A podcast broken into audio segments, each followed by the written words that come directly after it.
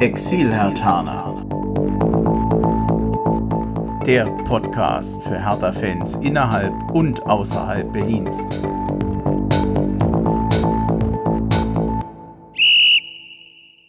Ja, hallo Hertha-Fans in Berlin, in Brandenburg und weiter weg. Also hallo Exil-Hertaner, ich bin Bremchen und egal wo ihr uns hört, ich freue mich auf eine neue Folge des Exil-Hertaner Podcast. Hier aus Hessen, hier aus dem Rhein-Main-Gebiet und worauf ich mich noch mehr freue, denn der Sieg, Quatsch, die Niederlage gestern gegen Frankfurt, da konnte man sich ja nicht so drauf freuen. Ich bin beim Thies und zwar zusammen mit dem Chris. Jungs, ich grüße euch. Hallo in die Runde. Guten Tag. Ja, erstmal erstmal danke, dass wir hier sein können. Ja, sehr gerne. Ähm, Bremchen hatte Bauarbeiten zu Hause, deswegen oh. sind wir hier im Ausweichstudio ähm, in Oberursel. Und falls ihr übrigens im Hintergrund was platschen hört, das ist dann nur meine Wasserschildkröte Theo. Aber er hat mir versprochen, äh, dass er sich ruhig verhält während der Aufnahme. Die habe ich noch überhaupt nicht gehört. Chris, auch an dich nochmal vielen Dank, dass du jetzt nach Oberursel gefahren bist und nicht zu mir. Hab schon gesehen hier, also sieht sehr, sehr nett aus hier. Ich kenne ja nur die Frankfurter Hochhäuser und da ist das jetzt hier schon so ein Vorort auch mal schön zu sehen. Es ist richtig nett hier, ja. Ist so ein bisschen wie so ein Außenbezirk in Berlin. Ja, ein guter Außenbezirk, muss man sagen. Äh, Chris, wir haben uns heute zum ersten Mal getroffen. Wir hatten schon mal so ein bisschen Kontakt über Twitter und du bist natürlich auch bei Harterbase aktiv, wobei du warst da bisher noch nicht bei einem Podcast, ne? Nee, müssen wir mal drüber reden mit den Jungs, warum ich da immer außen vor gelassen werde, aber oh. nein, kein böses Blut, das ist alles in Ordnung. Wir sind da alle sehr locker. Hat zeitlich alles noch nicht gepasst, aber dann bin ich dafür mal hier und ich freue mich drauf. Ich glaube, das wird eine gute Runde. Bei Hertha Base bin ich hauptsächlich auch zuständig für Social Media, also bei Instagram, wenn da irgendwelche Posts sind, das geht eigentlich hauptsächlich über mich. Wenn man da sich private Nachrichten austauscht, dann kommuniziert er eigentlich immer mit mir. So ja.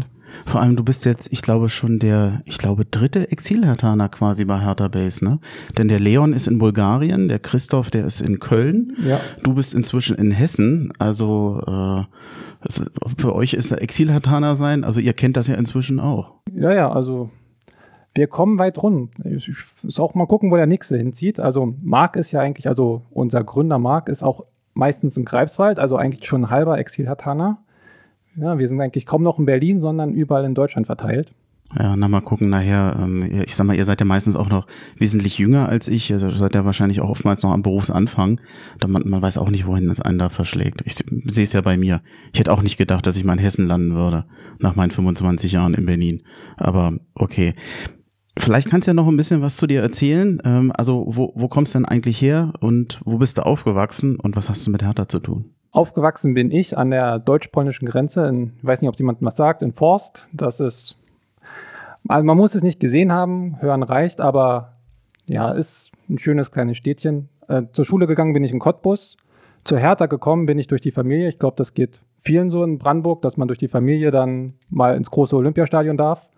Das, ich glaube, mein, mein allererstes Spiel war im Jahr 2000, Hertha gegen Köln. Das war das Spiel, wo man lag 2-0 hinten und dann hat Alex Alves von der Mittellinie schön einen reingezwirbelt. Noch auf der Baustelle damals, ja, ja. Ne? Das, das war, glaube ich, so zumindest das erste Spiel, wo ich eine wirkliche Erinnerung dran habe. Und das war eigentlich auch eine sehr schöne Erinnerung. Die, die kann auch gerne im Gedächtnis bleiben. Ja, zu mir noch zur Person. Ich bin jetzt bei Fußball 2000. Das ist eigentlich ein Eintracht-Videopodcast ähm, bei YouTube, ähm, produziert vom Hessischen Rundfunk. Und dort bin ich auch eher zuständig für Social Media, Organisation hinter den Kulissen. Das ist so mein Metier. Mhm. Das ist auch ein bisschen der Grund, warum du hier bist, ne? Ja, genau. Dann hat mir, also nebenbei läuft noch das Studium, aber ich habe schon den Schritt zum Hessischen Rundfunk geschafft. Meine Freundin arbeitet auch dort. Das hat die Türen ein bisschen geöffnet und dann habe ich natürlich die mit beiden Beinen eingetreten und bin jetzt hoffentlich da drin. Oh, Freundin ist ein gutes Stichwort. Da ist, da, ihr habt ja auch eine Kombination, die hat man auch nicht ganz so oft. Du bist zwar Hertha-Fan, aber sie nicht. Nee, sie, na, kommen wir ja später noch zu, ne? ist ein sehr, sehr großer Eintracht-Fan. Da war gestern auch die Stimmung nicht unbedingt die beste. Auch bei ihr schon. Ja, anfangs, da war auch bei ihr, als dann der ein oder andere Spieler ausgefallen ist, da wurden auch schon die ein oder anderen Schimpfwörter durch die Wohnung geschrien. Aber am Ende hatte sie mal wieder die Oberhand. Das ist ja in letzter Zeit auch schon häufiger passiert bei diesem Duell, wenn ich da an die Rückrunde denke. Mhm. 1-4, ne? Mhm. Und auch die Art und Weise, wo der Kamada alles stehen lässt und dann mit der Hacke ablegt und dann das Silver noch seinen Hackentrick macht, da nicht so einfach zu zeigen. Ich kann dich beruhigen, also so eine ähm, gemischten Beziehungen in Anführungsstrichen, also ich sag mal blauer Schal, Eintrachtschal, das kann ganz gut gehen. Also äh, in Berlin, Grüße an Olivia, die hat gerade geheiratet, das ist auch eine Kombination, Hertha Frankfurt. Also es funktioniert. Und ganz ehrlich, an der Stelle, Fußball ist auch wirklich nicht das Wichtigste in der Hinsicht. Also wenn du eine gute Freundin, eine nette, tolle Frau kennst, dann ist das letztendlich wichtiger, als welcher Fußballverein das ist. Ja, wir sehen es auch eigentlich recht locker, aber trotzdem darf ich jetzt den Abwasch machen und dann, also wir Na, also wer verliert, hat dann auch im Haushalt mehr zu tun dann für die nächste Zeit. Aber hoffen wir mal, dass dann in der Rückrunde das Blatt sich wieder wendet. Sie hätte auch Gelsenkirchen-Fan sein können. Das wäre uh, das, das das wär dann noch schwieriger gewesen. Das wäre schlimm. Wobei dann wäre zur Zeit, glaube ich, für mich eine ganz lustige Zeit. Mm, inwiefern? Weil naja, wenn Gelsenkirchen gerade so abliefert, wie Gelsenkirchen abliefert, dann also ich habe ähm, fest beschlossen, mich noch nicht zu sehr über das 8 zu 0 von Gelsenkirchen gegen Bayern lustig zu machen, bevor wir gegen Bayern gespielt haben. Das stimmt, stimmt. Das stimmt. Da sind wir schon fast beim nächsten Spieltag. Hast du ein Lieblingsspiel von Hertha? Oder äh, ich, also muss ja nicht das gegen Köln gewesen sein? Wobei das schon sehr, sehr tief verankert ist. Also das war auch eine schöne Aufholjagd. Also das von meinen Top 5 Spielen ist das eigentlich, ist eigentlich schon die Nummer 1. Kann mhm. man schon so sehen. Und umgekehrt, gibt es ein Spiel, wo du sagst, da denke ich mit Grausen dran? Ich meine, als Hertha-Fan kennt man meistens mehr so eine grausigen Spiele als tolle Spiele. Ja, ich, ich gehe eigentlich so an die Sache, ich versuche schlechte Spiele sofort zu verdrängen. Ich habe da so einen Mechanismus entwickelt, dass wenn Hertha ein schlechtes Spiel hatte, dann wird das abgehakt und ich gucke straight nach vorne. Also ich probiere keine schlechten Erinnerungen zu haben, um mir die nicht beizubehalten, weil das, ich glaube, das zieht einen sonst zu sehr runter. Deswegen würde ich sagen, so ein schlechtestes Spiel habe ich jetzt nicht. Okay, wollen wir zu unseren Themen kommen? Dann, wir haben ja, oder ein bisschen abrupte Wenn, habe ich dich unterbrochen? Oder nö, hast du noch was auf der Zunge, was du noch loswerden willst zu deinem Exil-Hartaner-Dasein? Wir, wir haben ja im Moment ein bisschen Pech, dadurch, dass die Zuschauer ausgeschlossen sind. Wir kommen zu den Heimspielen nicht hin, weil die wenigsten Mitglieder sind und Dauerkarteninhaber. Und als Exilhartaner vor Ort kannst du auch nicht hingehen. Wir haben im Moment so ein bisschen die Arschkarte gezogen, muss man leider sagen.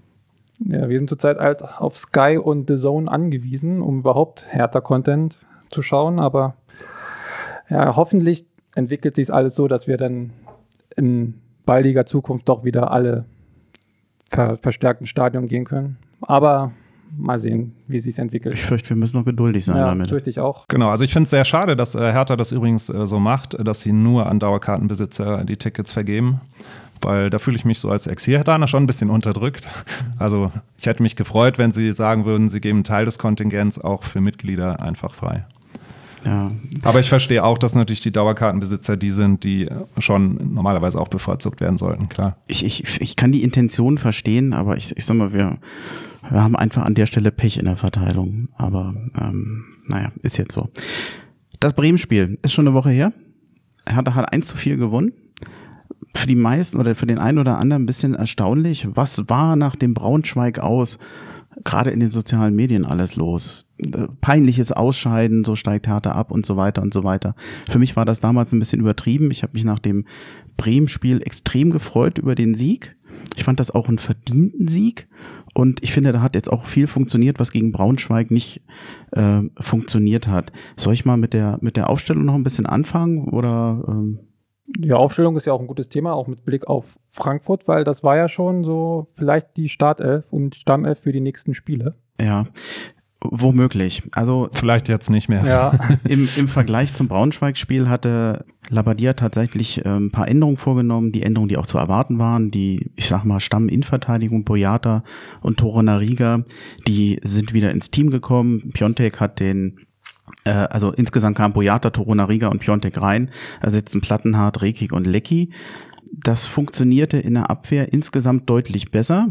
Mit dem Wissen von heute kann man sich so ein bisschen drüber streiten, aber an dem Tag war auf jeden Fall mehr Stabilität in der Innenverteidigung. Und dann hat man eigentlich 40 Minuten gesehen, die nicht besonders unterhaltsam waren, fand ich. Also Hertha vielleicht optisch spielte gut mit, aber ein schönes und unterhaltsames Spiel war es eigentlich bis zum Tor nicht.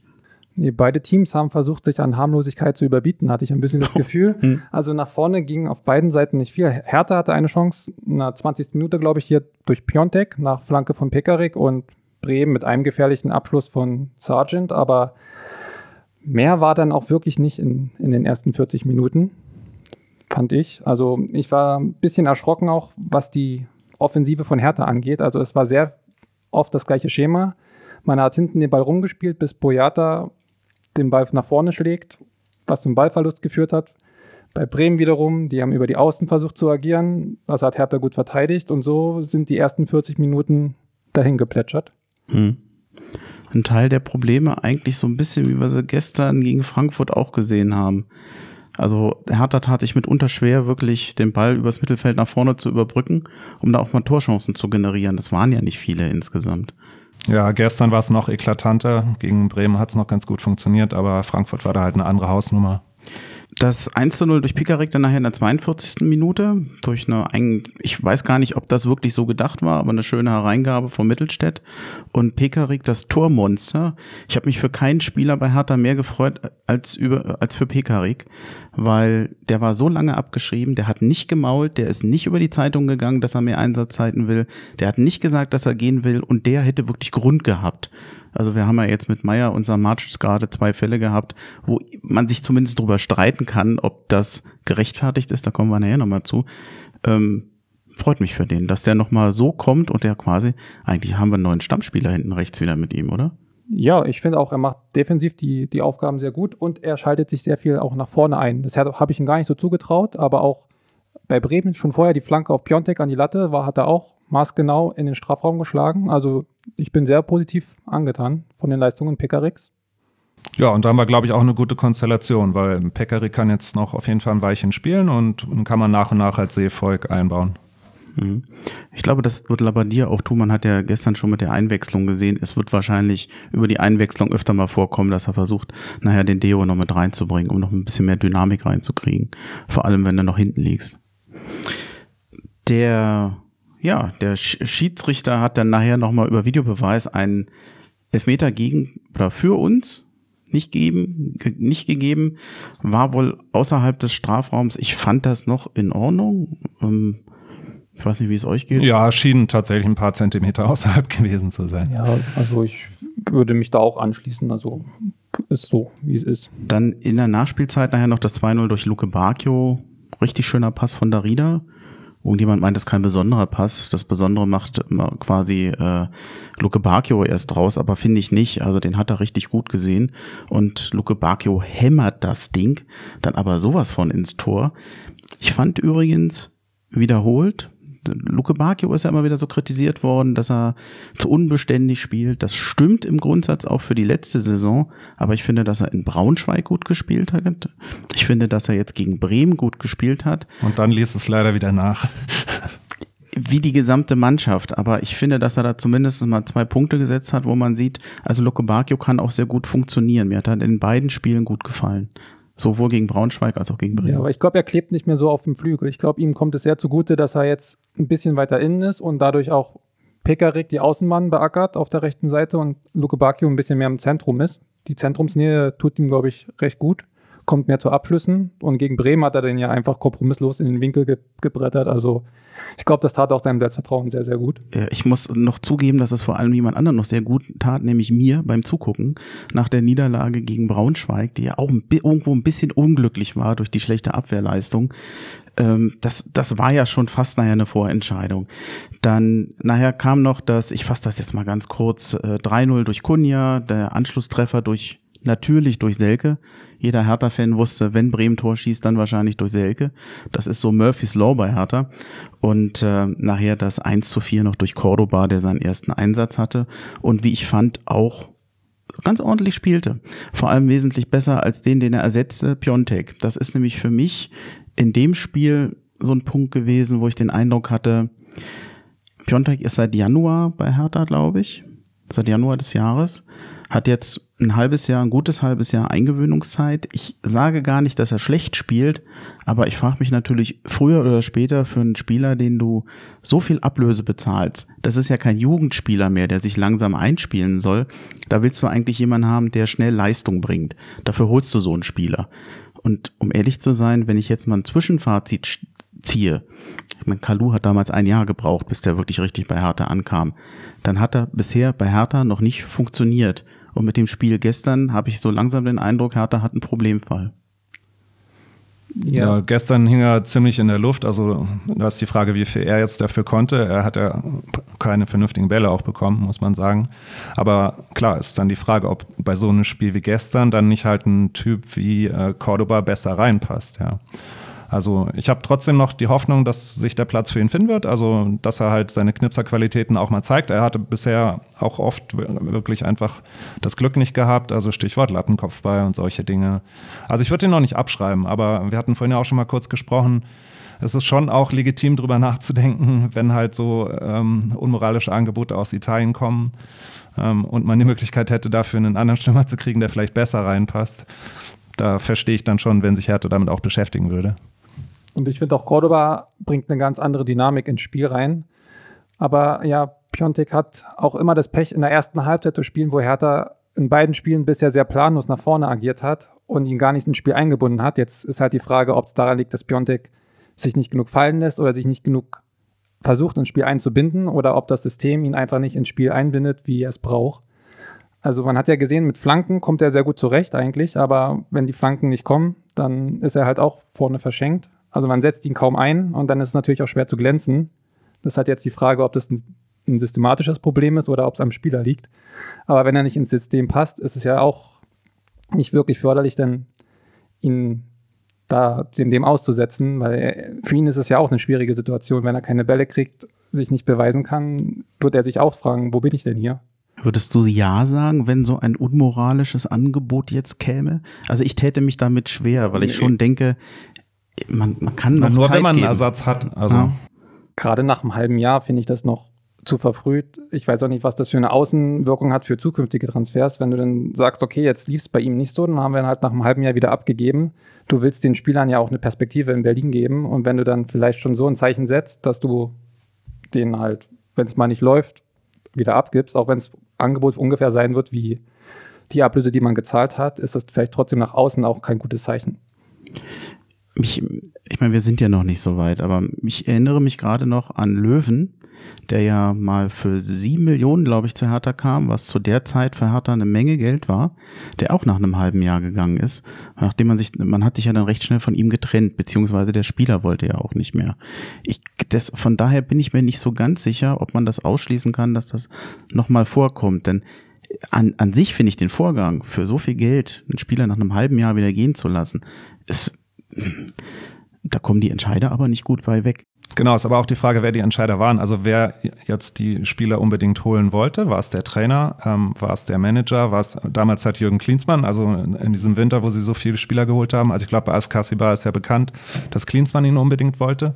Bei Piontek weiß ich es jetzt nicht. Toussaint hatte wohl Preetz schon vorher länger auf dem Radar gehabt. Und zum Beispiel bei Askasibar weiß ich halt bis heute nicht, ob dieser Transfer unbedingt nötig war. Ähm, ich meine, klar, er hat auch noch Verletzungspech gehabt und so weiter. Aber ob wir den jetzt unbedingt brauchen, auch für 10 Millionen, was jetzt auch nicht kein Megaschnäppchen ist, ja, muss ich erst noch zeigen. Zumal aber dir ja auch ein großer Fan von Niklas Stark auf der 6 ist, hat er ja schon gesagt, dass er auch bei seinen Stationen in Wolfsburg und schon vorher immer stark beobachtet hat und ihn immer als Sechser gesehen hat. Deswegen wird es für Askasiba, denke ich mal, sehr schwer, da jetzt mal vorbeizukommen. Erstmal muss er wieder fit werden und dann auch noch Niklas Stark verdrängen. Bin ich mal gespannt, ob, das, ob es ihm gelingt. Ansonsten, und ja. Genau, und gegebenenfalls noch einen neuen Spieler. Also scheint er wirklich so zu sein, dass Labadia auch lieber einen großen Kopfverstärken da haben möchte. Also so Schema Grujic, auch wenn es der vielleicht jetzt dann nicht wird, was manche auch für besser halten, aber wahrscheinlich kommt ja noch einer. So für diese Position acht, vielleicht achter, zehner ja, schauen wir mal. Bei Stark, ähm, ich, ich mische jetzt die Spiele ein bisschen. Er hat ja gegen Braunschweig in der Innenverteidigung gespielt, hat ein schlechtes Spiel gemacht, wie ich finde. Und jetzt zweimal auf der Sechserposition. Wie hat dann euch da gefallen? Sowohl gegen Bremen als auch gegen Frankfurt. Ich bin mir noch nicht so ganz sicher. Ich finde, ja, äh, gerade in der Defensive finde ich ihn einigermaßen stabil, aber er versteckt sich im, also im Offensivspiel. Also man kann ihn nicht anspielen, wodurch halt Boyata immer in diese Situation kommt, wo er den Ball irgendwann lang vorschlägt, weil er immer im Deckungsschatten ist. Also man hat das Gefühl, Stark will gar nicht den Ball haben, was dann halt so ein kleines Loch zwischen Abwehr und, und Sturm reißt, weil Toussaint ähnlich der, äh, gestern in der ersten Halbzeit, die wollten nicht angespielt werden, hatte man den Eindruck. Und das ist halt auf der Sechserposition aber trotzdem auch wichtig, dass du den Ball trotzdem nach vorne treiben kannst. Und das geht stark bisher völlig ab, meiner Meinung nach. Und ist halt schwierig dann auf der Position. Defensiv hat das ordentlich gemacht, wobei er auch da ein paar Kopfballduelle äh, verloren hat. Was ja dann auch halt eigentlich sein, seine Hauptaufgabe sein sollte. Würdest du ihn denn da auch einsetzen stark? Also eigentlich ist ja der Sechser ein bisschen Kompromiss für jemanden, den man im Moment nicht in der Innenverteidigung einsetzen kann, weil man bessere Spieler hat. Ja, also ich würde ihn, würd ihn schon einsetzen, vor allem wenn ich, wenn ich ihm vertraue, dann du, du musst ja auch den Spielern auf dem Feld vertrauen. Wenn das Labadias Mann ist, dann soll er ihn auch spielen lassen und dann muss sich das alles noch einfinden. Ist für Stark ja auch nicht die Hauptposition gewesen, hat er zwar in Nürnberg auch schon ein paar Mal gespielt gehabt, aber das ist ja jetzt auch schon einige Jahre her. Und er muss ja bestimmt auch noch reinfinden wieder in diese neue Position. Deswegen würde ich das Projekt jetzt nicht abschreiben. Und das, er hat ja noch Potenzial nach oben mit den bisherigen Leistungen. Geht dann noch ein bisschen mehr. Okay. Habt ihr noch was für Bremen? Dann, sonst wäre ich damit durch eigentlich. Ach, ich würde vielleicht an der Stelle schon mal noch mal ein kleines Loblied auf Kunja anstimmen wollen. Also, ich meine, bei dem hat im Bremen-Spiel beileibe nicht alles funktioniert, war halt teilweise auch, ja, vielleicht ein bisschen zu eigensinnig. Ähm, aber er war doch an mindestens zwei sehr entscheidenden Szenen dann beteiligt. Also zum einen sein Tor natürlich, aber auch vor dem Tor von Luke Bacchio war er es, der den Ball erobert hat. Und das ist für mich so ein bisschen sinnbildlich auch für das, was ich an ihm so mag. Also, dass er halt nicht nur brasilianisch zaubern kann, sondern auch ein Kämpfer ist, der auch defensiv mitarbeitet. Und das, ja, das ergibt, glaube ich, ein Profil, weswegen ihn jetzt viele Hertha-Fans auch so wirklich als den Hoffnungsträger für alles sehen, ja. Ähm, ich bin übrigens auch ähm, stolzer Besitzer eines ähm, Trikots mit Kunja Flock mit der falschen Rückennummer. Welche hast du? Ich habe die neun. ich habe die neun und dann kam zwei Wochen später die Nachricht, äh, dass es so eine kleine Rückennummernrochade gibt. Die ja, meisten sagen dann ist immer, jetzt auch nicht so schlimm. Die werden dann mal wertvoll. Ja, genau, oder so Sponsor mit der falschen Nummer, genau. ja. Wobei, dann können wir jetzt eigentlich auch noch Schwolo äh, erwähnen, der ja gegen Braunschweig patzte. Und den konnte man, wenn man den mal beobachtet hat, nach dem Spiel gegen Bremen richtig ansehen, wie erleichtert der war, dass das Spiel für ihn und für die Mannschaft besser äh, ausgefallen ist. Dem hast du das wirklich angesehen. Ich glaube, der hat das ganz schön mitgeschleppt. Ja, mag sein. Also, aber da habe ich jetzt echt ein sehr, sehr gutes Gefühl, wenn man einen Scholo hinten drin hat, auch wenn man sieht, was der mit dem Ball macht. Das hat alles Hand und Fuß sozusagen. Also, das ist schon, das ist eine echte Verstärkung. Ist nicht das Hauptproblem von Hertha BSC im Moment.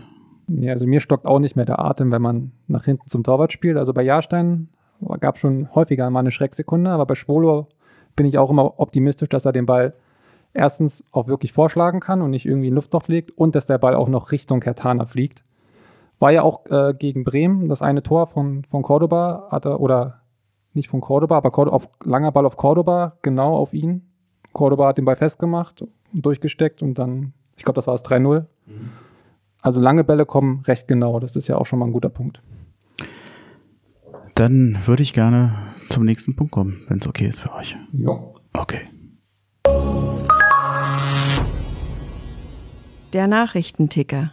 Was ist seit der letzten Folge passiert? So, ich versuche mich mal ein bisschen zu beeilen. Die meisten Meldungen sind ja auch nicht ganz so neu. Am 14. September, ich muss mal kurz gucken, wann hatten wir denn die letzte Aufnahme gehabt? Am, 3, am 13. September, also einen Tag später. Ja, ja, es gibt nicht nur einen Podcast-Fluch bei Hertha Base. Das ist schon ein bisschen Legendenbildung. Naja, das ist ja meistens so. Bei jedem Podcast, der am Wochenende aufnimmt, alles, was dann am Montag, Dienstag passiert, verpasste. Ich glaube, wenn es danach geht, haben wir den, den, den Podcast Fluch schon seit zwei Jahren. Also ich, ich kenne das auch.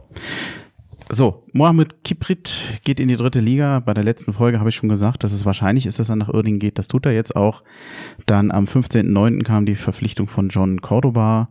Der kam ja von Köln. Einen Tag später dann der ja, Tausch quasi. Duda verließ dann im Gegensatz dazu Hertha und ging nach Köln.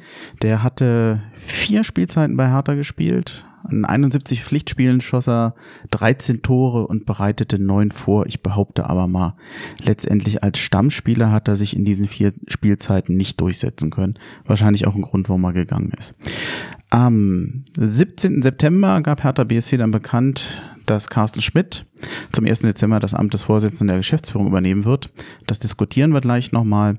Und dann war es am 22.09., dass Hertha endlich einen neuen Kapitän hat. Dedrick Poyata, der ist dann der neue Kapitän von Hertha BSC und tritt die Nachfolge an von Vedat Ibisevic, der ist ja im Sommer gegangen. Und fast, fast zum Schluss, vorletzte Meldung noch, Arne Meyer, der hatte dann am 22. September persönlich oder aus seinem Umfeld mehr oder weniger durchstecken lassen, dass er Hertha wieder verlassen will. Warum sage ich wieder? Weil er das nämlich im Winter schon mal äh, geäußert hat oder die, die ihn beraten. Das Ganze ist dann über die Bild-Zeitung ja publik geworden und ähm, ja, ich, ich tue mich damit ein bisschen schwer. Ich habe mich drüber geärgert. Thies, du hast mir vorhin aber schon erzählt, dass du das eigentlich ein bisschen entspannter siehst und den Ja, ich verstehe ich verstehe ihn halt total, ja. Also, das ist ein Spieler, der halt jetzt auch mal Spielpraxis braucht, um, um seine Karriere mal in Schwung zu bringen. Und da verstehe ich schon, wenn der sich dann wundert oder ärgert, dass Labadia ihn bisher nicht so viel gebracht hat. Ähm, umso bitterer gestern, dass er eingewechselt wurde und eigentlich auch in meinen Augen ganz gute Ansätze gezeigt hat und dann verletzt wieder raus musste. Ich weiß jetzt gar nicht, was er hat. Ja, jedenfalls absolut verständlich. Ähm, problematisch ist natürlich dann immer, inwiefern sowas dann in die Öffentlichkeit getragen wird. Weiß man jetzt natürlich nicht, ob das von der Meier-Seite dort platziert wurde. Kann man natürlich annehmen, dass es so war. Das finde ich dann auch natürlich weniger gut. Ähm, aber dass er das so intern anspricht und das Gespräch sucht, ähm, ja, das, das verstehe ich total. Hast du eine Meinung dazu, Chris? Oder, äh, nee, ich glaube erstmal auch, dass Hertha einen fitten Arne Meyer braucht. Gerade haben wir ja gestern gesehen, was er bewirken kann für das Spiel. Nur ist natürlich die Art und Weise eigentlich inakzeptabel. Also man kann sich nicht jedes Mal, wenn man das Gefühl hat, man, man wird benachteiligt, sich an die Medien wenden. Das ist halt auch für eine längere Karriere nicht gerade förderlich, wenn du schon dann so abgestempelt wirst als, weiß ich nicht, Miesepeter in der Mannschaft. Und das kommt bestimmt auch intern nicht in der Mannschaft nicht gut an, wenn man weiß, okay, hier Spieler XY hat sich beschwert, dass er nicht spielt über die Medien und will meinen Platz haben, aber dann soll er sich, oder soll er das Wort mit Labadia suchen und das alles intern klären, dann hat er, glaube ich, haben alle Seiten mehr von. Ja, ich, sorry, aber ich muss fast mal ein bisschen in die Gegenrede gehen, weil mich stört gar nicht allein, dass er in die Öffentlichkeit geht oder mutmaßlich das wahrscheinlich lanciert hat in der Boulevardpresse. Ich finde es auch in der Sache nicht gerechtfertigt, gerechtfertigt, weil du hast ja eben so schön gesagt, Hertha kann einen fitten Arne Meyer gebrauchen. Ja, natürlich. Aber er war lange verletzt und ich finde, er hatte auch in der letzten Saison große Probleme, wieder reinzufinden. Ich habe mal mir die Spiele angeguckt und nochmal versucht, so ein bisschen drüber zu schauen.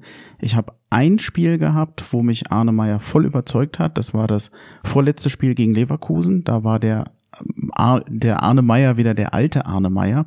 Er hatte, er war ja sehr lange verletzt. Er hatte immer wieder Einsätze, kam aber eigentlich nicht an die Form ran, die er vorher hatte. Wenn ich das jetzt mal vergleiche mit Jordan Turunariga, der, wie ich finde, jeden Einsatz, den der letzte Saison hatte, Leistung gebracht hatte. Und der hat lange, wurde der ja gar nicht eingesetzt. Damals Dresden ist er ja, glaube ich, äh, im Dresden-Spiel, glaube ich, auch erst reingekommen. Ja, kam rein. Ähm, da ich, wenn Jordan Torunariga gesagt hätte, ich bringe ja immer, wenn ich komme, Leistung, gehöre immer zu den Topspielern, aber ich kriege keine Einsätze, dann hätte ich es verstanden. Und der hat ja wirklich lange gewartet.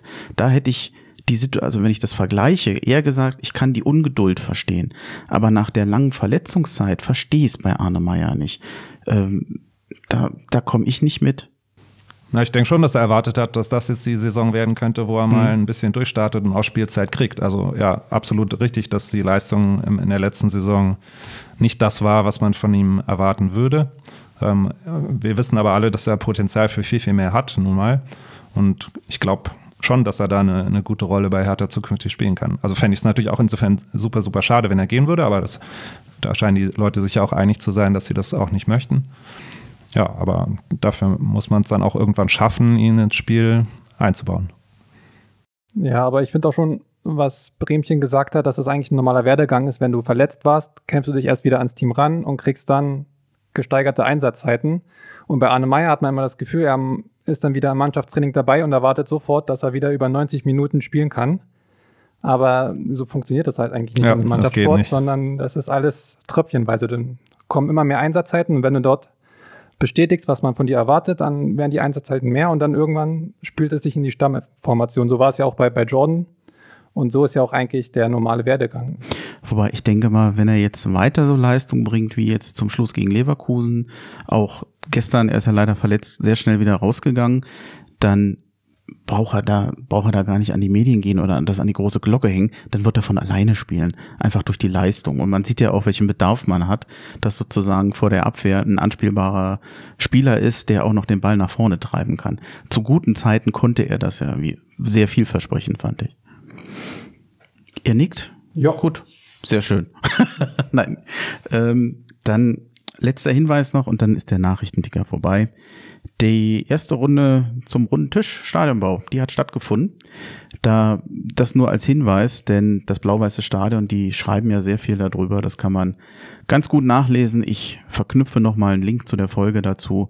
Ähm, ich wollte es nicht unerwähnt lassen, aber dabei würde ich es dann jetzt auch belassen. Jo, Thies, immer wenn du da bist, freue ich mich, wirklich, ganz ehrlich, als Experte für die U-Mannschaften, ich weiß, du magst das nicht, dass du ein bisschen was zu den U-Mannschaften erzählen kannst, bevor du loslegst. Ich hatte nachgeguckt, Januar 2019 hattest du damals erwähnt, U-Mannschaften Luka Netz und Lazarza Marcic, da kommen zwei sehr vielversprechende ja, Jugendspieler hoch. Lazarza Marcic, ich weiß, als rauskam, dass er geht, du hast dich damals richtig geärgert. Ich habe fast das Gefühl gehabt, du bist persönlich enttäuscht. Ja, aber so habe ich mich tatsächlich ein bisschen gefühlt. Ja. Okay. Ich meine, also es kann einem auch so ein bisschen den Spaß verderben, wenn man sich halt mit den Jugendmannschaften ein bisschen beschäftigt und halt die Talente sieht, die da hochkommen oder in die man irgendwie Hoffnung für den Verein setzt und dann passiert sowas, ja. Also ist jetzt von außen super schwer zu beurteilen, was da genau vorgefallen ist, ob es wirklich so eine reine Beraterkiste war, äh, wissen wir alles nicht, ja. Aber trotzdem ist das natürlich extrem frustrierend, wenn halt so von den Top-Talenten und wenn sie dann gerade so im Männerbereich ankommen, dann einer halt so in der Form den Abflug macht. Ja, Was gibt's denn jetzt noch an, an Neuigkeiten aus den U-Mannschaften? ja was nicht sehr viel. Also die Saison hat ja gerade erst angefangen ähm, bei der U17 und U19. Die hatten ihren ersten Spieltag gehabt, haben beide in der Bundesliga ihre ersten Spiele gewonnen. Ähm, zur U17 kann ich logischerweise eigentlich überhaupt nichts sagen. Ähm, die, die U17 war letztes Jahr sehr, sehr stark, war auch Erster in der Bundesliga, als sie dann abgebrochen wurde. Ähm, und die Spieler sind aber jetzt mehr oder weniger komplett, die ganzen Leistungsträger, in die U19 gewechselt. Also dieses Jahr ist, glaube ich, sehr interessant, mal halt auf die U19 zu schauen, weil da viele interessante Spieler sind. Ähm, auch viele, ähm, die noch im jüngeren Jahrgang sind oder sogar theoretisch noch U17 spielen könnten. Ähm, und das, das wird sicherlich sehr interessant, denn andersrum, das, das macht ja Hertha immer so, dass auch ähm, viele Spieler, die noch ähm, U19 spielen könnten, jetzt in der U23 spielen. Also wiederum die Leistungsträger der letztjährigen U19, die sind jetzt in der U23 äh, angekommen. Und die ähm, U23, die ist ja wie immer eigentlich so eine Wundertüte. Ähm, die, äh, zumal sie auch immer in sehr unterschiedlicher Besetzung spielt, dann müssen halt ab und zu mal äh, Spieler aus dem Profikader auch Spielpraxis kriegen. Dann hast du Spieler wie Kiprit, der jetzt die ersten Spiele noch gemacht hat und der ja eigentlich immer dort äh, ja, Tore am Fließband geschossen hat in der U23, der aber jetzt halt gewechselt ist, was für ihn sicherlich auch ein sinnvoller Schritt ist, mal äh, dritte Liga spielen zu können. Ja, und dann hast du jetzt halt, ähm, dann kommt halt dabei auch raus, dass die U23, die haben die ersten beiden Spiele gewonnen. Dann haben sie jetzt mal drei Spiele hintereinander verloren. Also es ist schon sehr, sehr, sehr schwankend, aber es ist ja auch der Ansatz von Hertha zu sagen, das soll äh, zur Ausbildung halt dienen und, und nicht unbedingt nur auf den reinen sportlichen Erfolg. Ja.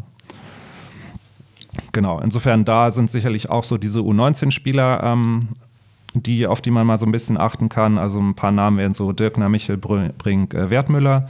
Jetzt natürlich abgesehen von denen, ähm, die schon mal im Profikader angekommen sind, wie äh, die Dardais, also Palko und Marton, Omar Rekik, ähm, Deschon Redan. Ja, also ja, U23 ist sicherlich auch äh, ja, eine, eine spannende Mannschaft, die man sich mal angucken kann. Ansonsten ich noch, noch das vielleicht zur, zum Schluss. Also ich sehe jetzt ähm, derzeit ehrlich gesagt keine Talente vom Schlag eines Netz und Samacic ähm, kommen, aber vielleicht irre ich mich auch. Also ich habe logischerweise länger auch kein Spiel mehr von den U-Mannschaften gesehen. Ich hoffe sehr, dass ich es mal schaffe, wenn ich mal in Berlin bin, mir ein U19-Spiel anzuschauen. Mal wieder. Ähm, lass mich dann gerne eines Besseren belehren, aber ja, so einen also Netz und Samacic waren wohl wirklich ähm, besonders herausragende Talente der letzten Jahre. Wobei wir ja, ich glaube, mit Jessica Gankam so für mich ein Geheimtipp für jemanden, der vielleicht in dieser Saison nochmal einen großen Sprung macht bei den Profis. Er hat ja jetzt Ende letzter Saison schon gespielt, hat mir da gut gefallen. Also für jemanden, der gerade erst äh, von der Jugend hochgezogen ist. Ich, ich sehe den gerne. Bei Julian Albrecht ist es, glaube ich, der, da bin ich mir noch nicht so ganz sicher, der ist zum Teil schon im Profikader, spielt aber auch noch bei der U23. Kann es sein, wisst ihr das? Ich frage mal so ein bisschen doof in die Runde. Ja, das wäre so ein defensiver Mittelfeldspieler, wie wir eigentlich ihn auch suchen, aber ja, der muss, glaube ich, auch erstmal noch so richtig im Männerfußball ankommen. Ich glaube, er ist auch erst 18. Kann das sein? Mhm. Kann sein, ja. Okay. Ja, und, und halt Luca Netz, also aus dem bin ich sehr gespannt. Da könnte ich mir auch vorstellen, dass der im Laufe der Saison auch mal in der Bundesliga-Truppe vielleicht mal reinkommt. Mhm. Weil es ist jetzt nicht so, dass die Linksverteidigerposition unsere allerstärkste ist. Haben wir's? Ja. Okay. Jo. Gut. Dann komme ich noch mal ganz kurz dazu, die Änderung in der Geschäftsführung. Ich hatte es ja eben schon kurz erwähnt. Und zwar, jetzt lese ich es mal richtig vor. Am 17. September gab Hertha BSC bekannt, dass Carsten Schmidt zum 1. Dezember das Amt des Vorsitzenden der Geschäftsführung übernehmen wird. Neben seiner Gesamtverantwortung wird Carsten Schmidt die Bereiche Marketing, Vertrieb, Strategie, Unternehmenskommunikation und Internationalisierung direkt verantworten. Michael Preetz und Ingo Schiller bekleiden weiterhin ihre Geschäftsführerposition in den Kernbereichen Sport und Finanzen. Aktuell ist Schmidt noch CIO bei Sky. Ja, wie ordnet ihr das ein? Also hört sich wie eine sehr sinnvolle Maßnahme an, wie eine echte Verstärkung für Hertha. Ähm, ich habe mir mal die Pressekonferenz ähm, angeschaut seiner Vorstellung. Da hat er ja einen sehr, sehr guten Eindruck gemacht. Ähm, macht den Eindruck, dass er halt ein absoluter Profi ist, der ja hoffentlich weiß, was er tut und der auch durchaus durchgreifen kann. Ähm, was mich dann besonders äh, interessant, äh, mich besonders gespannt darauf macht, ähm, wie es zum Beispiel mit einem Paul Keuter weitergehen wird. Ja, also ich bin wirklich sehr, sehr gespannt, was das gibt. Was denkst du so? Ja, ich finde auch, dass Hertha noch einige Defizite hat in den Bereichen, die er verstärken soll. Marketing, Vertrieb, wenn man jetzt auch schon mal guckt, die Sponsorensuche jetzt für unser Trikot. Das Trikot ist immer noch blank. Finde ich jetzt rein optisch nicht schlimm. Aber finanziell würde es natürlich Sinn machen, wenn man sich da vielleicht schneller auf einen neuen Partner einigen kann. Und wenn man noch sieht, dass da diese Posse mit Trigema war, wo wohl eine externe Agentur dort angefragt hat, wegen einem, eines Sponsorendeals, hoffe ich mal, dass das mit so einer Personalie der Vergangenheit angehört und man sich da professioneller einfach aufstellt. Hm. Ich glaube ja, dass Hertha letztendlich einfach nur fortsetzt, was mit dem Arne Friedricher eigentlich schon angefangen hat, dass man insgesamt versucht, die Aufgaben, vielleicht auch das Know-how oder einfach ein Meinungsbild auf mehrere Schultern zu verteilen. Und ich glaube, bei vielen kam an quasi eine gefühlte Entmachtung von Michael Preetz. Ich glaube, dass dieser Kontext wahrscheinlich aber zu negativ ist. Es geht einfach nur auf ein neues Zuschneiden von Aufgaben und die Leute zu finden, die das am besten können. Und da hat man offensichtlich gesagt, Michael Preetz ist unser Mann für Sportliche. Und ich meine, das sind ja äh, Marketing, Vertrieb, Strategie, Unternehmenskommunikation. Das ist ja eigentlich äh, Business, sage ich mal. Und da hat man sich, glaube ich, mit ihm, mit Schmidt, jemanden geholt, der sehr begehrt war. Ich glaube, der HSV wollte ihn wohl auch haben. Insgesamt gab, ist das ein gutes Zeichen? ja, das macht mir schon wieder Angst. Aber vielleicht werden die ja auch besser und lernen dazu. Äh, und ich habe hier noch ein Zitat rausgesucht. Rainer Kallmund, der soll gesagt haben, Schmidt ist für Hertha so viel wert wie ein Abwehrchef, ein Spielmacher und ein Torjäger zusammen. Das ist wie drei Sechser im Lotto. Und es finden sich, wenn man mal nach Artikeln sucht, zum Teil ähnliche Statements aus der Journalie. Also zumindestens am Fachmann scheint mal wenig zu zweifeln, habe ich den Eindruck. Ja, lassen wir uns überraschen. Ja. Ähm, oder einen, einen Gedanken hätte ich noch, dann können wir das Thema gerne abschließen. Und zwar, es, es mag ja richtig sein, dass man sich dafür jetzt entscheiden, entschieden hat, so, so einen Mann einzusetzen. Was ich mich frage, warum erst jetzt?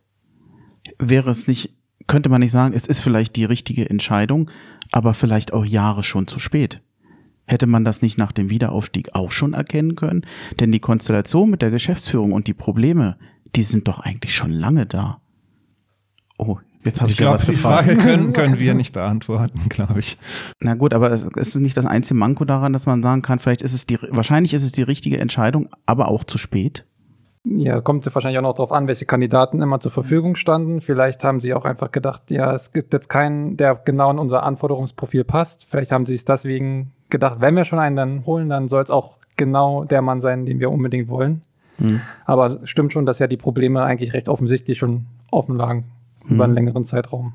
Ja, also für mich ist es das einzige Manko, dass man diesen Handlungsbedarf eigentlich schon länger hatte und eigentlich schon früher hätte handeln können. Da sind viele Jahre vergangen, wo man vielleicht auch inaktiv war. Man hat es jetzt gesehen, das ist okay, man scheint es zu korrigieren, aber meines Erachtens hat man auch viele Jahre dadurch verloren. Oder man war im eigenen Trott. Also wenn keine neuen frischen Impulse von außen kamen oder kommen, dann, dann bleibt man immer in seinem eigenen Metier und macht alles so, wie man es immer gemacht hat, weil man hat es ja immer schon so gemacht und es hat einigermaßen funktioniert und dann gibt es keine neuen Reibungspunkte, will man vielleicht auch vermeiden und durch neuen Input von außen werden dann auch neue Stellen frei, die man dann mit hoffentlich kompetenten Leuten besetzen möchte.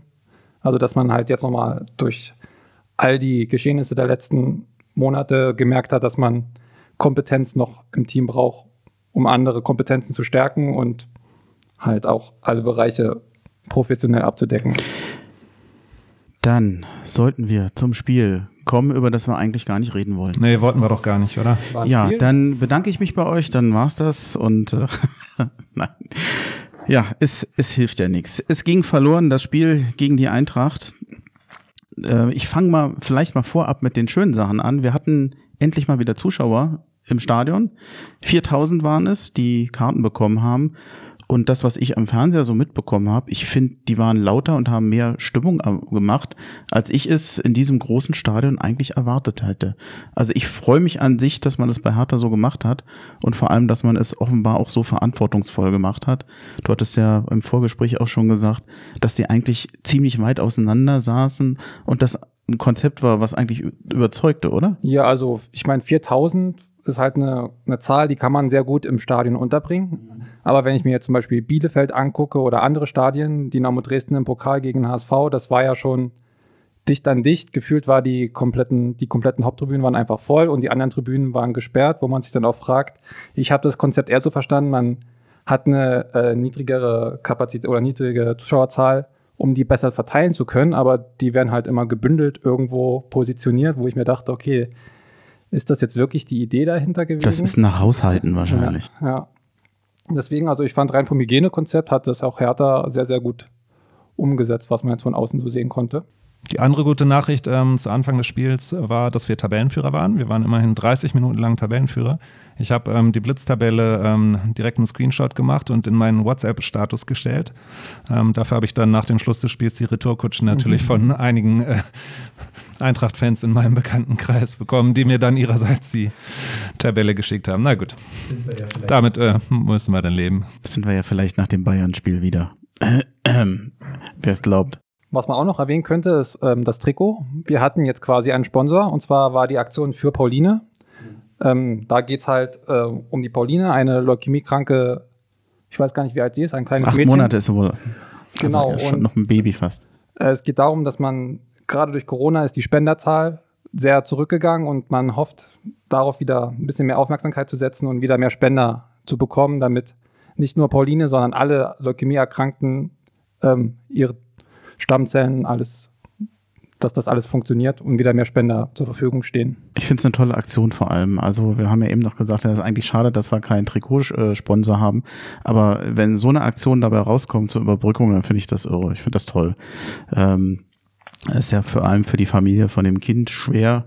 Und äh, ich glaube, der Vater ist Hertha-Mitglied. Ist jetzt nicht ja. entscheidend, aber äh, ich finde trotzdem, dass Hertha sich da engagiert, einfach toll. Und äh, die DKMS, die schickt wohl auch Test, ich will nicht Testunterlagen, aber diese, diese Stäbchen oder so ein, so ein Set, mit dem man das einschicken kann, die schicken das wohl auch nach Hause. Also das kann man auch per Post bestellen. Genau, habe ich da nicht mal hin. Ja, funktioniert ganz einfach. Ach so, okay. Ja. Super, ja. Na, ich habe das vor Jahren schon mal gemacht, als wir, was war das, Stadionfest oder irgendwie sowas, äh, was, was mal im Sommer war. Da habe ich mich dann auch typisieren lassen. Ja, die Mannschaft sah genauso aus wie gegen Bremen Uh, never change a winning team. Da bin ich mir nicht so sicher, ob das im Nachhinein eine gute Idee war. Ich hatte zugegebenermaßen gehofft, dass doch Cordoba für Piontek kommen würde. Hat es fast sogar erwartet, das war nicht der Fall. Der Rosun äh, war gar nicht im Kader, der war verletzt. Zuschauer, hatte ich eben schon erwähnt, waren mit dabei. 4000 Schiedsrichter war Bastian Dankert. Und ja, hm. wenn Ich habe noch eine Ja. Frage, Lecky war auch nicht im Kader, oder? Also Lecky, Lecky war nicht, nicht. im Kader, aber er stand auch nicht auf der Verletztenliste. Komisch. Ungewöhnlich eigentlich. Zuletzt hat er man den Eindruck, dass er bei äh, Labadia eigentlich doch wieder besser ankommt Ja. in letzter Zeit. Und Bremen hat da ja auch das äh, 4-1 vorbereitet, also war jetzt eine ansprechende Leistung. Aber hat mich jetzt nur gewundert, aber ich weiß nicht, ob er jetzt auch kurzfristig ausgefallen ist, aber ist mir jetzt nur aufgefallen. Also falls ja, habe ich es nicht mitbekommen. Aber es ist gut, dass du erwähnst. Ist mir nämlich überhaupt nicht aufgefallen. Stimmt. Auch eher überraschend eigentlich. Wenn ich mir jetzt die reine Statistik angucke von diesem Spiel, dann schneidet Hertha da eigentlich gar nicht so schlecht ab. Aber da kann man vielleicht auch mal sehen, wie irreführend auch Statistik sein kann. Denn, äh, ich sag mal, Zweikämpfe fast ausgeglichen, leichter Vorteil für Hertha, äh, 6 zu 3 Torschüsse für Hertha, Ballbesitz für Hertha, äh, aber äh, Laufdistanz auch nur marginal anders, ein bisschen Vorteil für Frankfurt. Ich habe vor allem in der ersten Halbzeit eine Hertha, ein, ein Hertha BSC-Team gesehen, die von Anfang an nicht in diesem Spiel waren und bei dem es vorn und hinten in allem nicht lief. Ich wusste nach der ersten Halbzeit nicht, was ich denken sollte. So schlecht hat Hertha gespielt. Wie ging's euch? Ja, ich glaube, das mit den Zweikämpfen, das war sicherlich äh, das Verhältnis in der ersten Halbzeit ähm, eklatanter oder auch Mhm. vor allem, dass entscheidende Zweikämpfe verloren wurden. Und das war für mich das Entscheidende in der ersten Halbzeit, dass äh, Frankfurt halt von Anfang an sehr robust zur Sache gegangen ist, ähm, auch Härte reingebracht hat. Ähm, und es war ja eigentlich überhaupt nichts, was jetzt überraschend kam, aber leider hat es Hertha dann trotzdem nicht geschafft, so richtig gegenzuhalten. Und deswegen lief es von Anfang an halt ein bisschen anders, als wir uns das so vorgestellt hatten. Ja, und man muss auch noch sagen, dass bei Frankfurt der wichtigste Offensivmann ausgefallen ist nach kurzer Auch das Zeit. noch, also ja. Kostic war relativ zeitig raus. Und ich habe mir eigentlich schon ehrlich gedacht, dass das ja eigentlich schon dann Richtung drei Punkte für, für Hertha sein müsste. Kam dann aber deutlich anders. Hm. War übrigens, wie ich fand, eine unglückliche Situation. Also da ist ja, glaube ich, mit äh, Torunariga da zusammengeprasselt. Beide gehen zum Ball. Ich habe das jetzt aber, und ich hat, glaube ich, jetzt auch nichts mit der blau-weißen Nee, Brille er, zu er tun. kam selbst ein bisschen zu spät. Also Da war halt ein Zusammenprall. Jordan war halt vor ihm da, hat geklärt und aber Kostic kann ja auch nicht mehr bremsen, dann sind sie zusammengerasselt. Dann hat sich das Knie ein bisschen überdehnt. Ich hoffe mal, aber war jetzt, glaube ich, nichts Ernstes bei ihm. Hm. Glaube ich, nichts gerissen oder so. Ich denke mal, wird auch demnächst wieder spielen können. Ich, ich weiß nicht, wie es euch ging bis zum Tor. Ich hatte von Anfang an das Gefühl, Hertha war von der ersten Minute an nicht im Spiel. Ich habe Ballverluste gesehen en masse, überflüssig ohne Ende. Ich hatte den Eindruck, dass Frankfurt vor allem in der ersten Halbzeit in jeder Situation gedankenschneller war, besser stand, spielerisch härter überlegen war und eigentlich in, ja, ich weiß, ich, das war, Hertha war ein Schatten seiner selbst. Das, ich war doppelt enttäuscht, weil ich gerade nach dem Spiel gegen Bremen ein ganz anderes Spiel erwartet hatte. Ich hatte eher einen offenen Schlagabtausch erwartet, vielleicht zwischen beiden oder dass das mehr oder weniger auf einem Niveau war. Das war es in der ersten Halbzeit überhaupt nicht. Jetzt kam der Elfmeter ich, also ich, für mich war es ein klarer Elfmeter. Ich hätte ihn gegeben und würde auch gar nicht, ja, denke nicht, dass wir da Bedarf haben zu einer. diskutieren, oder? Kam zu spät, war ein bisschen plump von Boyata, wie er reingeht und dann kam er, hat er ihn berührt und ist dann faul. Also ich sehe ihn auch als klaren Elfmeter. War es eigentlich notwendig, da schon so in Anführungsstrichen kompromisslos reinzugehen? War das irgendwie ja linkisch da so reinzugehen oder? Na, mindestens unglücklich, sagen wir Hm. mal. Also, ja. Schade, ausgerechnet in seinem ersten Spiel als Kapitän. Ja, aber er war auch sehr auf sich allein gestellt in der ganzen Situation. Ne? Also Toro Nariga kommt raus zum Kopfballduell, verliert es, aber es ist keiner für Toro Nariga reingerückt in den Strafraum. Weder, also stark hätte es, glaube ich, machen sollen, aber dann war halt Boyata alleine gegen Silva, also komplett auf weiter Flur.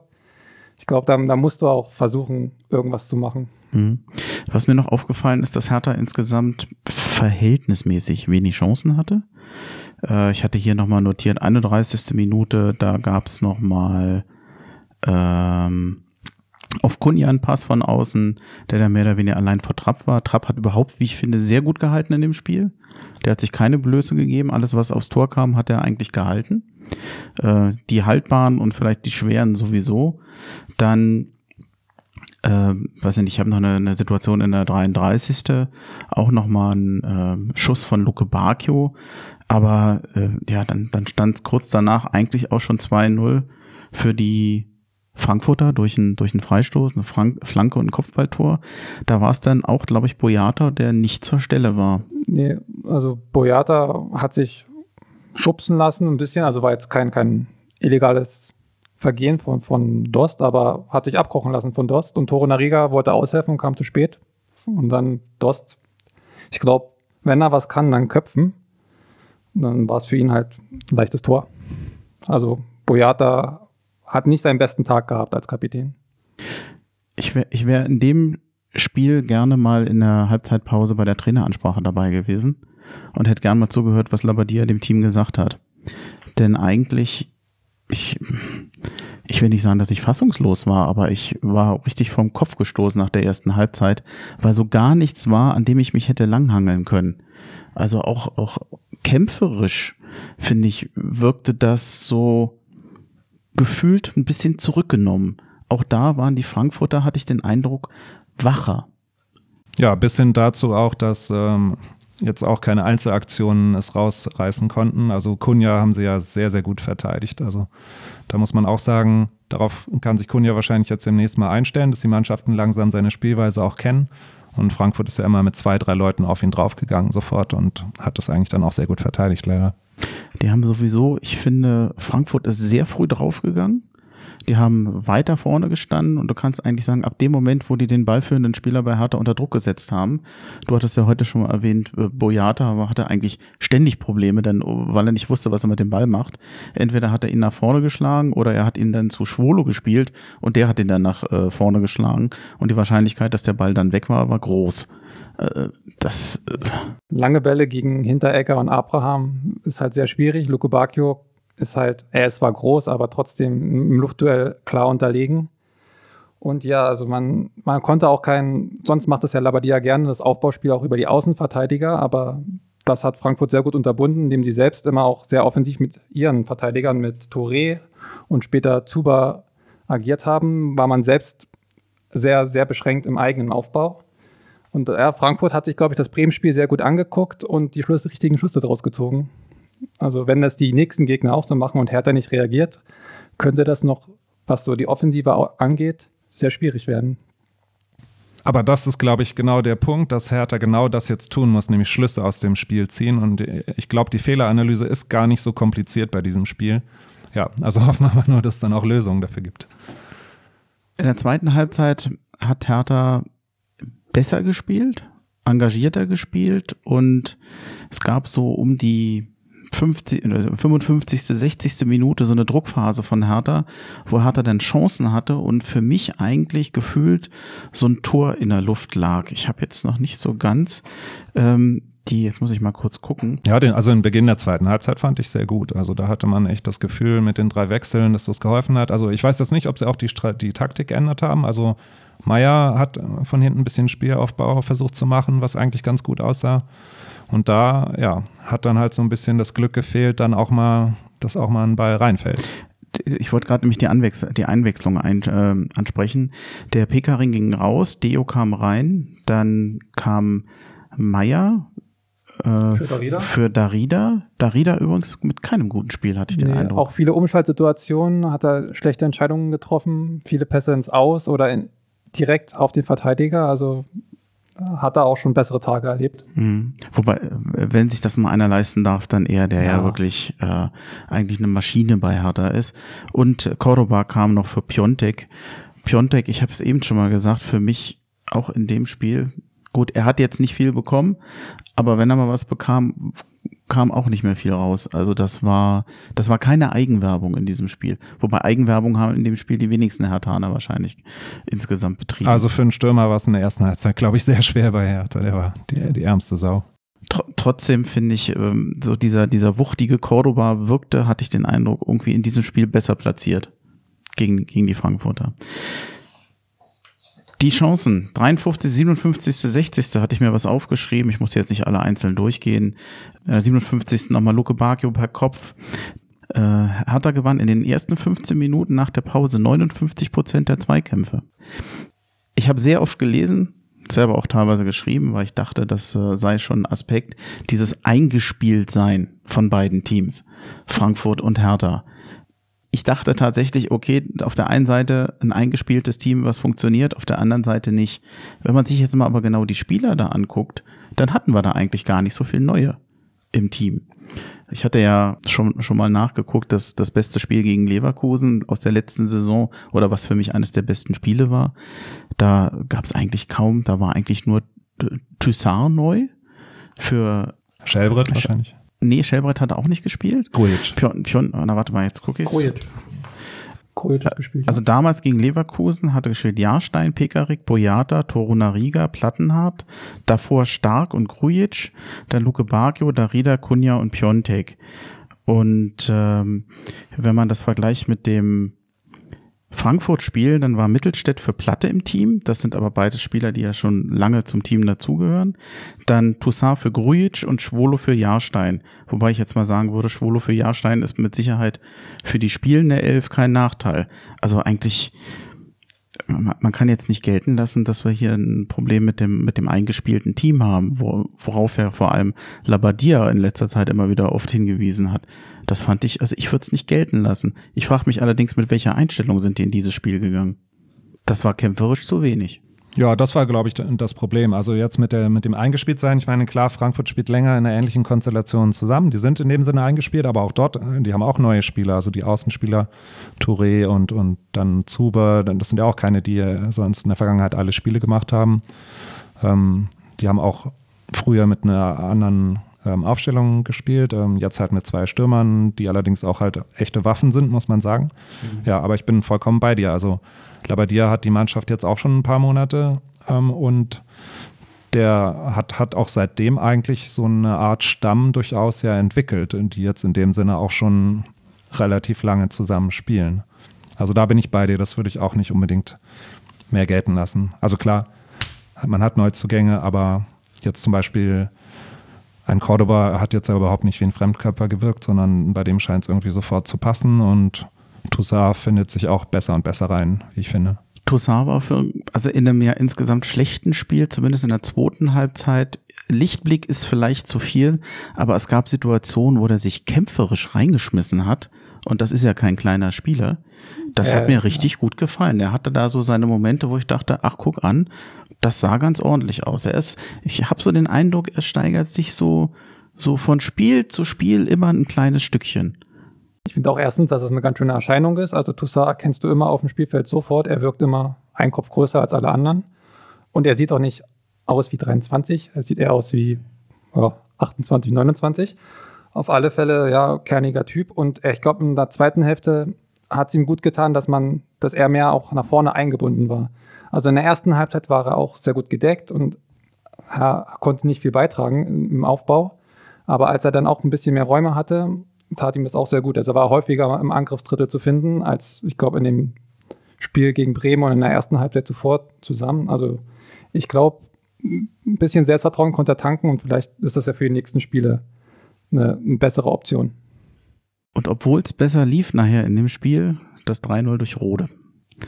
Der das war dann der K.O. Das war dann, ich, ich, das komischerweise, das war eine Situation, wo ich dachte, jetzt liegt für Hertha gerade ein Tor in der Luft, weil die richtig am Drücken war. Und ich dachte, wenn die jetzt noch den Anschlusstreffer machen, dann kann das nochmal ein anderes Spiel werden in der zweiten Halbzeit. Aber dann kam Rode. Den hätte ich eigentlich gerne mal bei Hertha gesehen. Den, da hatte ich damals gehofft, dass er vielleicht mal zu Hertha kommt. Ich sehe den sehr gerne eigentlich. Und zumindest gestern hat auch mal gezeigt, warum. Das 3-0 war schön gemacht, muss man leider sagen. Ja, ich mag den auch sehr gerne, den Rode. Ähm, muss aber auch sagen, dass ich finde, dass Arne Meyer so ein ähnlicher Spielertyp ist. Mhm. Der halt auch sehr äh, schlau spielt und ich eigentlich gehofft habe, dass Arne Meyer sich so ein bisschen in die Richtung weiterentwickelt. Naja, vielleicht kommt es ja noch. Ja, Rode jedenfalls, also das Tor war halt einfach auch nicht gut verteidigt. Also er äh, stand da schon sehr frei im Strafraum standen irgendwie vier Hertaner und aber außerhalb des Strafraums stand er ganz alleine. Und dann auch noch mit, dass er dann halt mit seinem schwächeren Fuß das Ding so ausgerechnet trifft, dass es noch mit dem Pfosten reinfällt. Ja, war, war schon bitter für Hertha.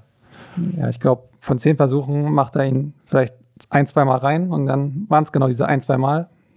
Ja, und auch äh, an sich, also Expected Goals finde ich auch eigentlich mal eine ganz, guten, eine ganz gute Statistik. Da waren die eigentlich auch beide gleich auf. Also Hertha hatte 1,56 Expected Goals und Frankfurt 1,62. Also rein von den Chancen war man eigentlich auf unentschieden Kurs. Ja, also man war ja auch dem 2-1 echt deutlich, deutlich näher als Frankfurt dem 3-0. Ist halt, am Ende ist es aber egal, was die Statistiken sagen. Man hat jetzt 3-1 verloren, aber es war vielleicht nicht so, gerade die zweite Halbzeit nicht so schlecht, dass man jetzt den Abgesang auf Hertha singen muss. Ne? Also. Ja, du 3-1, du erwähnst es gerade. Es, es kam ja dann noch das Hertha-Tor, was eigentlich kein richtiges war. Ich glaube, Torunariga war es, der sich auf links durchgetankt hat, reinspielt und äh, ja, Hinteregger dann mit dem unhaltbaren Eigentor, aber ich glaube, da, ich weiß nicht, wer dahinter stand. Dahinter war auch ein Hertana. Ich glaube, der hätte auch das Tor gemacht. Also äh, hätte, hätte er es nicht reingemacht, hätte es wahrscheinlich der Spieler hinter ihm gemacht. Also war jetzt nicht so die Katastrophe und letztendlich fürs Spiel ja auch nicht mehr so relevant. Genau, also das kam, sorry, das kam einfach zu spät, denke ich. War nochmal eine tolle Energieleistung von Toruna Riga. Das, das macht er auch gerne, so nach vorne zu marschieren. Aber da war, da war der Kuchen schon gegessen. Ja, also in bester Lucio-Manier. Am Anfang, beim, nach dem ersten Gegenspieler, denkt man immer, oh, oh, oh, was macht er jetzt? Und dann ist er eigentlich schon unaufhaltsam. Ne? Also wenn er einmal Fahrt aufgenommen hat, ist er, glaube ich, nur sehr, sehr schwer zu stoppen. Da merkt man auch, dass er früher Stürmer gespielt hat. Ne? Also so den ganzen Offensivgeist konnte man ihn nicht nehmen. Ich stelle mal eine Frage, die immer ein bisschen doof ist, weil ich nicht weiß, weil selber nicht weiß, wie man sowas abstellen soll. Diese Elfmeter, die Hertha ständig verursacht. Es war das dritte Pflichtspiel und der zweite Elfmeter gegen uns. Und es war auch bei weitem nicht der erste Elfmeter, den Boyata generiert. Ist das Qualität, ist das Pech oder nützt es nichts darüber zu, zu reden? Es ist halt passiert. Also darüber wundert man sich ehrlich gesagt seit Jahren schon, dass wir es immer schaffen, irgendwie Verteidiger zu haben, die da so ein Talent dafür haben, für Elfmeter oder auch Eigentore gerne, ja. Auch wenn ich an Spieler wie Rekik oder Stark denke. Also Boyata, du hast es gesagt, das war jetzt auch nicht der erste Elfmeter, den er verursacht hat. Tja, also ist mal geneigt zu sagen, passiert halt, aber warum sich es bei uns so häuft, Pff, keine Ahnung. Welche Konsequenzen hat denn so ein Spiel für die Kaderplanung? ich habe ja den Eindruck, dass eventuell das Mittelfeld etwas ist, was dringend Verstärkung braucht. Eine Anspielstation, jemand, der spielerisch auch mehr nach vorne treibt. Wollte er doch den Herrn Götze haben? Das ist, glaube ich, nicht der Spieler, der das machen würde. Ich glaube auch nicht, dass Götze die, die Lösung ist für die Probleme, die man hat. Ich weiß auch nicht, ähm, jetzt kommen meine Französischkenntnisse. Ne? Wie, wie, wie, spricht er sich aus? Ne? Ren Adelaide. Wahrscheinlich. Ja, passt, ja. Wir hätten Christoph fragen müssen, ähm, aber ja. Also es gibt das Gerücht, dass Hertha Königin Adelheid auf Deutsch. Ehrlich? Ren heißt Königin. Okay. Äh, auch aus Lyon, Mittelfeld. Angeblich sind äh, wohl mindestens 25 Millionen Euro im Raum. Ich kenne den Spieler nicht weiter. Von der Position her Mittelfeldspieler wäre es wahrscheinlich der richtige. Und er soll wohl auch auf die Flügel ausweichen können. Ja, also es ist anscheinend ein Spieler aus einem sehr hohen Regal, wie man so schön sagt, ähm, auf den man vielleicht auch gar keine Aussichten gehabt hätte, den zu kriegen, wenn er sich nicht vor einem halben Jahr einen Kreuzbandriss geholt hätte und jetzt halt gerade wieder fit geworden ist, aus der Verletzung zurückkommt, aber halt noch keinen Stammplatz in Lyon wieder hat und deswegen unzufrieden ist. Ja, also hört sich nach genau dem Profil an, was wir suchen. Also auch noch ein junger Spieler, entwicklungsfähig, äh, groß, relativ robust, aber trotzdem auch offensiv stark, weil er ja auch einen Zehner wohl spielen kann oder sogar auf der Außenbahn. Also hört sich für mich nach einem sehr spannenden Spieler an. Er klingt nach einem modernen Fußballer, ne? Die Polyvalenz ist da. Das ist ja heutzutage wohl das Wichtigste. Was ein Spieler muss flexibel einsetzbar sein. Und ja, also man weiß jetzt auch nicht, was mit Meier ist, aber so ein Spieler, der, der den Ball nach vorne tragen kann, der das Spiel aufbauen kann, fehlt auf alle Fälle.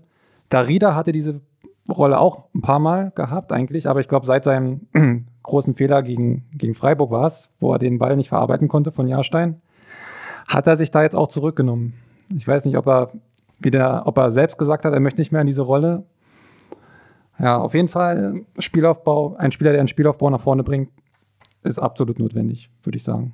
Das heißt, äh, wenn man den bekommen könnte, mutmaßlich, äh, ohne dass ich ihn jetzt genauer kenne, und sich als die Verstärkung herausstellt, von der wir hoffen, dann wäre es ein guter Griff. Trotzdem 25 Millionen Euro für einen Spieler, der noch aus einer Kreuzbandverletzung kommt, da springt, da ist schon ein gewisses Risiko, was damit schwingt, oder?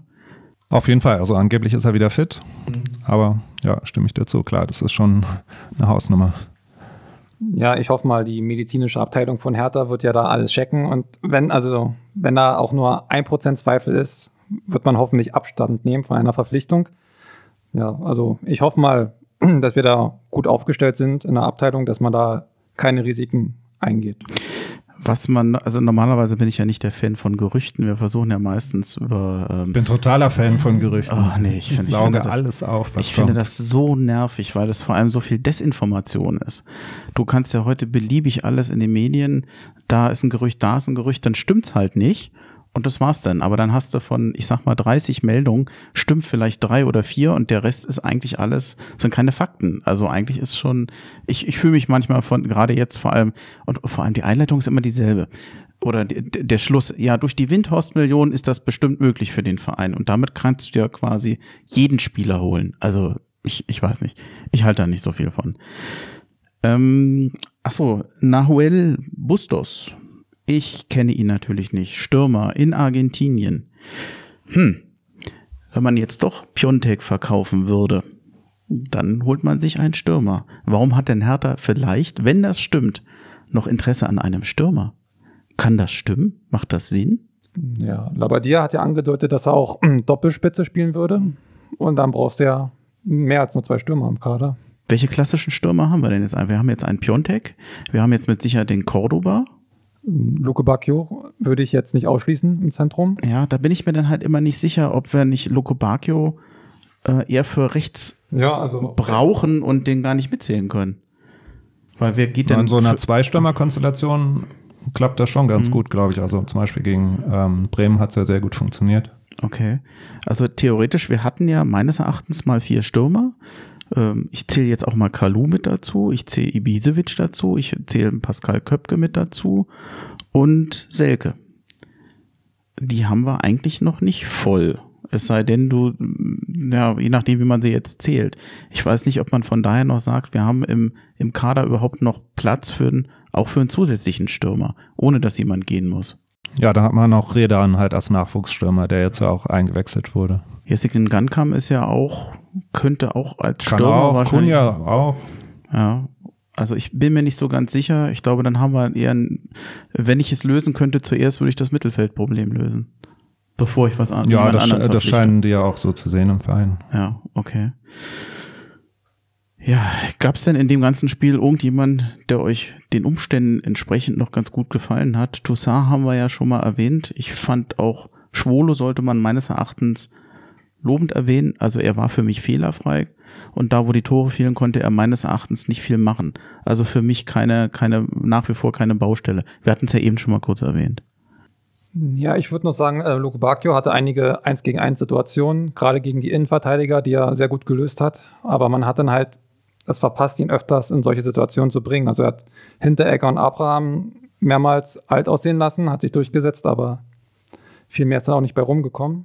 Mir haben ein paar Szenen von Seevolk gefallen. Also ich glaube, das ist einfach so ein Typ, an dem man, also wo ich mir wirklich erhoffen würde, dass wir noch viel Spaß an dem haben könnten. Der muss sich erst in alles reinfinden und so weiter, aber seine Spielweise finde ich schon sehr. Mehr Dynamik gut. nach vorne. Ne? Genau. Ne? Wirkt viel Körperlichkeit, Dynamik. Bulliger, obwohl er gar nicht ja. so bullig ist. Unkonventionell teilweise, was er macht. Ja, angstfrei gefühlt. Ein typischer junger Spieler. Wie sieht's denn aus mit denen, die sagen wir mal, eher auf der schlechten Seite waren. Ich fand, dass Mittelstädt durch extrem viel, viel besser aufgefallen ist. Ja, sehr, Pion sehr Piontek hatten wir auch schon. Und äh, Darida hatten wir auch schon. Gab es sonst noch jemand, wo er sagt, das war nicht sein Spiel? Boyata. Boyata hat ja zwei Aktionen gehabt, die dann jeweils zu Gegentoren geführt haben. ist auch, wenn du wenig Fehler machst, wenn es die entscheidenden sind, ist es halt auch egal muss man halt auch dann ansprechen. Wir haben über einen noch nicht gesprochen, über den Schiedsrichter. Ich glaube nicht, dass Hertha dieses Spiel verloren hat wegen des Schiedsrichters. Das ist, äh, hat damit nichts zu tun. Hertha hat verloren, weil sie in erster Linie schwach gespielt haben, vor allem in der ersten Halbzeit. Er hat verhältnismäßig viel durchgehen lassen. Ja, das, das hat mich geärgert, gerade so in der ersten halben Stunde, dass er halt äh, die von den Frankfurtern reingebrachte Härte, dass er da nichts dagegen unternommen hat. Aber da, ja, finde ich, sollte man jetzt nicht zu sehr nach Ausreden suchen wie du sagtest, er, er, war, er war nicht schuld. Er hat das Spiel so gemacht, da hätte man sich darauf einstellen, besser darauf einstellen müssen dann, dass diese Härte reinkam und dass er da auch viel durchgehen lässt. Und das hat Härte einfach nicht geschafft. Und Glück hatte man auch bei der Kunja-Aktion. Also, dass es da nur Gelb gab, kann man sich auch beim Schiedsrichter noch bedanken. es spricht, spricht ja eher für ihn, dass man sagen muss, wir können eigentlich noch froh sein. Denn auch die Elfmetersituation, haben wir ja gesagt, ist mit Sicherheit auch keine Fehlentscheidung gewesen. Ich habe mich aber noch über jemanden geärgert, nämlich die Kommentatoren auf The Zone. Ich weiß nicht, ob ihr das Spiel auf The Zone geguckt Nee. habt.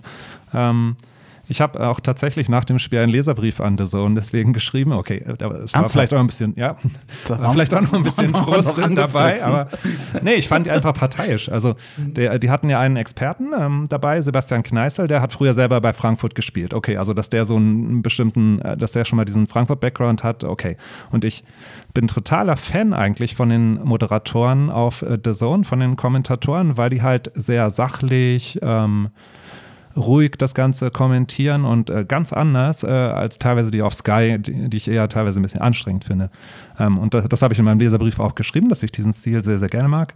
Aber dass es mich halt gestern äh, doch etwas geärgert hat, ähm, dass sie das äh, Spiel von Anfang an sehr stark aus Frankfurter Brille kommentiert haben. Kriegst du Also an so vielen, vielen kleinen Sachen. Ja, ich bin gespannt. Also bin gespannt, ob sie mir antworten. Äh, mir ist das gar nicht so aufgefallen, weil ich, neben mir saß ja die Frankfurter Brille. Deswegen hatte ich ja mein eigenes Kommentar die ganze Zeit. Deswegen, ja, da kam Hertha aber auch nicht so gut weg. Die Freundin auf Mute stellen ist schwierig. Ja. Das gibt nur unnötig Diskussion. Ich habe jetzt so nichts mehr richtig auf dem Zettel für dieses Spiel. Nee, man muss halt draus lernen. Also das glaube ich das Fazit. Also ich glaube, wie ich schon sagte, ich glaube, die Fehleranalyse ist gar nicht so äh, kompliziert. Und in der zweiten Halbzeit scheint ja Labadia auch teilweise schon es richtig gemacht zu haben. Hm. Was ja auch schon mal ein positiver äh, Punkt ist, dass Labadia umstellen konnte und die eigenen Fehler schon erkannt hatte und damit es besser läuft. Also ja, das hatten wir nicht bei allen Trainern in der Vergangenheit. Also wir hatten oft Trainer, die erst in der 60., 70. irgendwas gemacht haben, wo man immer gedacht hat, na, hätte man nicht mal schon in der Halbzeit durchgreifen sollen. Das nächste Spiel ist ausgerechnet gegen die Bayern. Wie würdet ihr denn da Personal, da, da kannst du ja, das ist ja ein ganz anderer Gegner. Wie spielst du die gegen die Bayern? Hinten reinstellen? verlierst du auch. Also, wenn du, Das ist so, so das undankbarste Spiel Ja. im Jahr, finde ich. Ja, also äh, früher hat man ja gesagt, es ist gar nicht so undankbar, weil sowieso keiner was erwartet. Aber jetzt, seitdem die halt auch mal dann den Gegner mit 8 zu 0 vom Platz schicken. Gelsenkirchen. Ja. Aber zum Beispiel Gelsenkirchen hat ja eben gerade das, also die sind halt total ins offene Messer gelaufen. Und äh, ich glaube, das, das ist halt das, was nicht passieren darf. Hm. ja, ich glaube auch nicht, weil Hertha steht nicht so hoch wie, wie Gelsenkirchen an dem Abend. Die haben das auch nicht umgestellt, wo man sich auch gefragt hat. Ja, Umstellungen müssen doch auch drin sein. Also man hat es ja schon von der Couch aus gesehen, dass das jetzt vielleicht nicht besser wird, wenn man jetzt noch weiter ähm, hoch steht. Und ja, ich glaube schon, man hat ja in der Vergangenheit eigentlich ganz gut ausgesehen gegen die Bayern. Also ich erwarte mir jetzt keine, keine Punkte, aber ein Auftreten, wo man dann danach trotzdem noch mit erhobenem Haupt aus dem Haus treten kann. Rechnest du mit einer defensiveren Aufstellung gegen die Bayern, dass vielleicht auch mal vorne einer weniger steht und vielleicht auf der Sechserposition einer mehr? Ich finde eigentlich schon, dass die Aufstellung recht defensiv geprägt ist mit äh, Toussaint und, und Stark noch vor der Abwehr als Abräumer und Darida hat ja auch eher Stärken in der Balleroberung.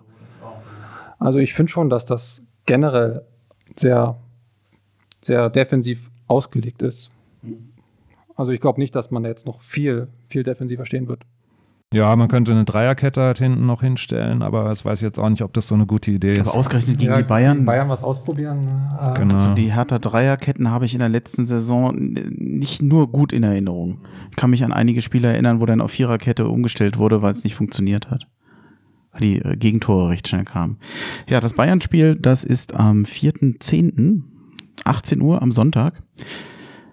Ich weiß gar nicht, Zuschauer ist, glaube ich, noch gar nicht so sicher, ob da welche kommen oder nicht. Das hängt dann wahrscheinlich von den Corona-Bedingungen in München ab.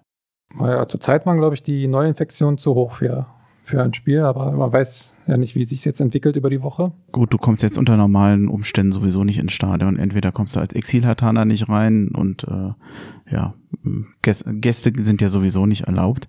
Ähm, einen Tag später wird die Transferliste geschlossen. Ich bin mir ziemlich sicher, dass sich da noch was tun wird. Vielleicht ist es sogar einer der Spieler, die wir genannt haben.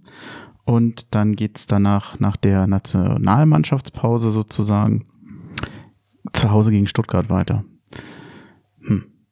Könnte, könnte, ja, da muss man aber schon gegen Stuttgart eigentlich gewinnen, wenn man Ja, gegen die zumal Bayern das verliert, nächste oder? Spiel dann wieder gegen Leipzig ist, ähm, dann wird es auch wieder ein bisschen schwieriger. Mhm. Also gegen Stuttgart ist fast schon ein Pflichtsieg. Ja. Das könnte ein unruhiger Beginn sonst werden. Ja.